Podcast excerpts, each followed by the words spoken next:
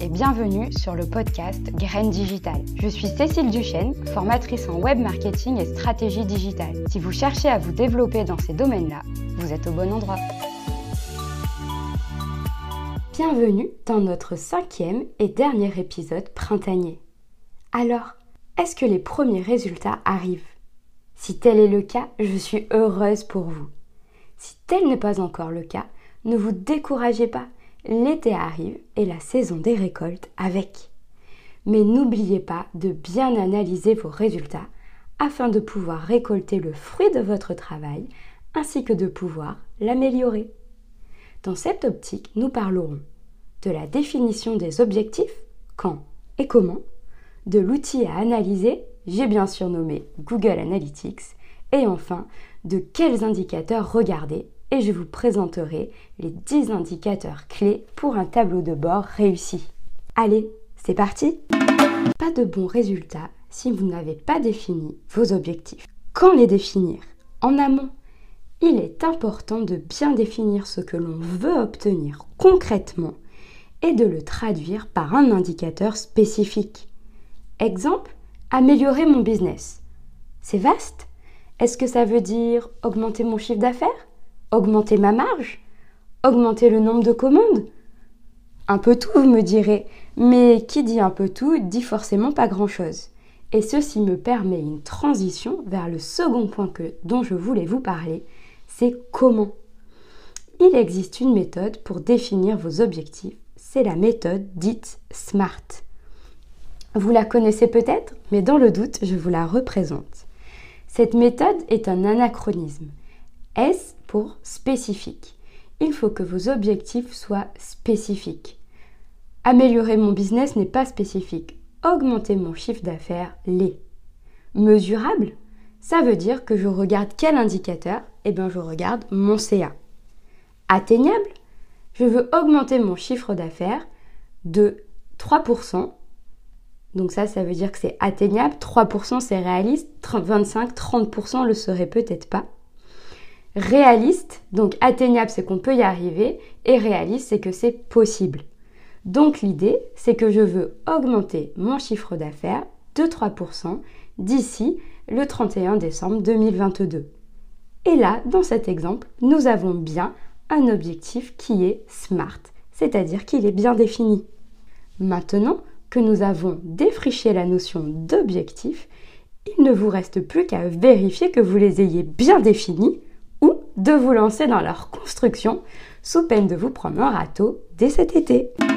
L'outil roi, le roi des outils, j'ai bien sûr nommé Google Analytics. Google Analytics est un service gratuit d'analyse d'audience d'un site web ou d'application qui appartient à l'univers Google, dont la maison mère est bien sûr Alphabet. Il est utilisé aujourd'hui sur plus de 10 millions de sites ce qui représente à peu près 80% du marché mondial. Comment fonctionne-t-il? Il collecte des données anonymes sur les interactions des utilisateurs avec les pages. Exemple, le temps passé sur un site, si un achat a été réalisé, si vous vous êtes inscrit à une newsletter. Il collecte des données anonymes sur les données de navigation, la langue, le type de navigateur, les appareils et les systèmes d'exploitation ainsi que la source du trafic. Mais comment peut-il remonter tout cela? Il suffit de placer simplement un code de suivi ou nommé pixel sur toutes les pages de votre site internet. Ce petit bout de code est un tracker qui permet de traquer les actions des, des internautes sur votre site internet. Attention, cet outil a des limites. Aujourd'hui, avec les cookies, le consentement, la RGPD, ces outils de mesure tendent à diminuer car les utilisateurs, les internautes peuvent refuser qu'on leur pose des cookies sur leur navigateur et donc les, les données ne remonteront plus. Vous l'avez compris, Google Analytics est un outil indispensable si vous ne voulez pas finir dans les choux. Maintenant que vous avez défini vos objectifs et pris en main Google Analytics, construisons ensemble un tableau de bord simple et concis. Premier indicateur, vos sessions. Les sessions, c'est un terme employé par Google pour définir les visites sur votre site web.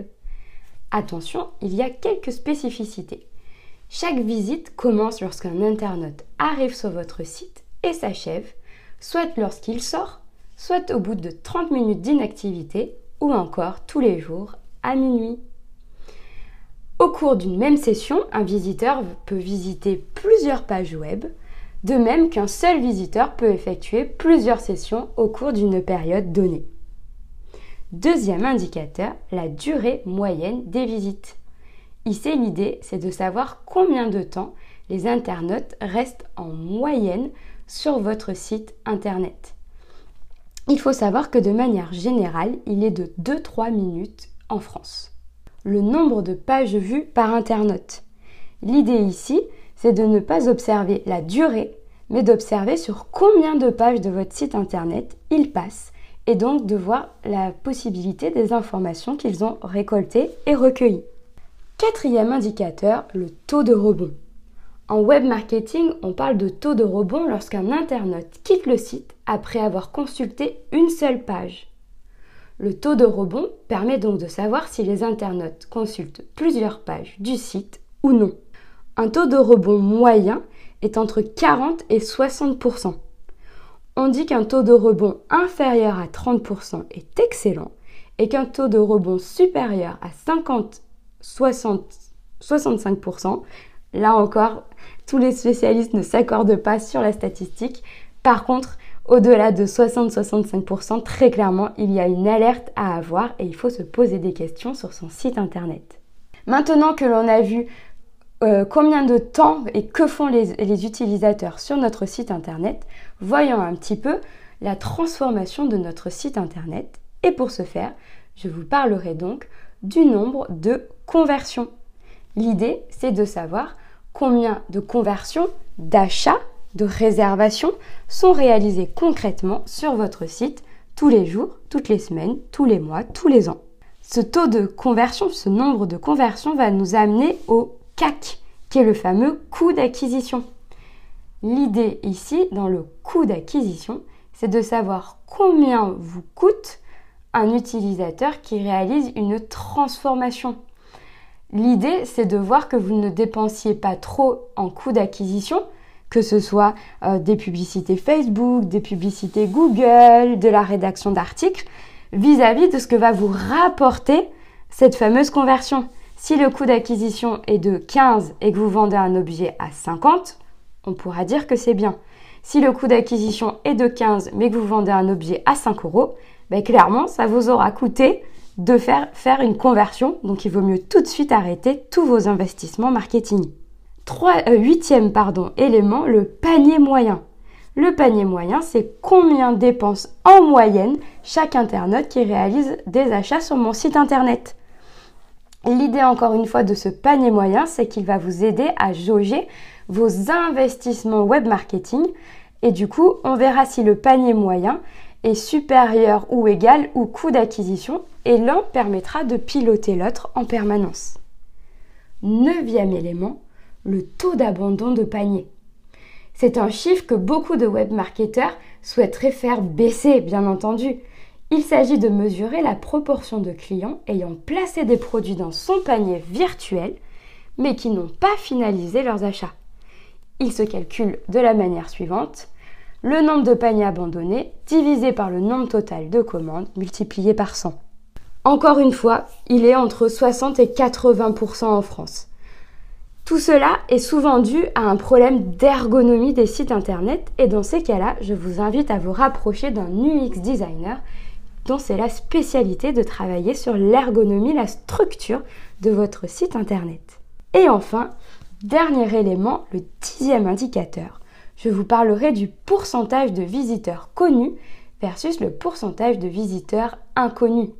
L'idée ici, c'est de connaître votre fidélisation. Au plus ce sont des visiteurs euh, connus qui reviennent, au plus vous développez la fidélité à votre marque, à votre site internet. Et dans le cas contraire, au plus vous ramenez de nouveaux utilisateurs. Encore une fois, ce pourcentage est à mettre en corrélation avec du coup votre taux de conversion et le nombre de conversions et bien sûr ça va jouer sur le coût d'acquisition encore une fois. J'espère que ces 10 indicateurs vous serviront et que vous avez compris l'interconnexion globale de chacun d'entre eux et que c'est comme ça, à l'aide de ces 10 indicateurs, que vous pouvez à minima piloter votre stratégie web marketing. Nous avons donc pu définir vos objectifs, présenter l'outil à utiliser pour suivre vos performances et enfin construire un tableau de bord de suivi de votre site internet en 10 points clés. Dans cette première saison, nous avons réalisé votre ménage de printemps. Tout d'abord, nous avons semé votre stratégie web marketing. Par la suite, nous avons arrosé vos réseaux sociaux, pris le temps du recul, silence ça pousse, puis cultivé votre newsletter et enfin regardé éclore vos résultats je pense que l'on peut maintenant vous décerner le titre de marketeur en herbe.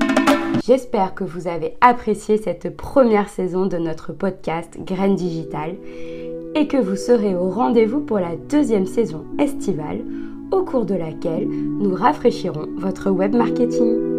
Au plaisir de vous retrouver le 21 juin prochain. À très vite.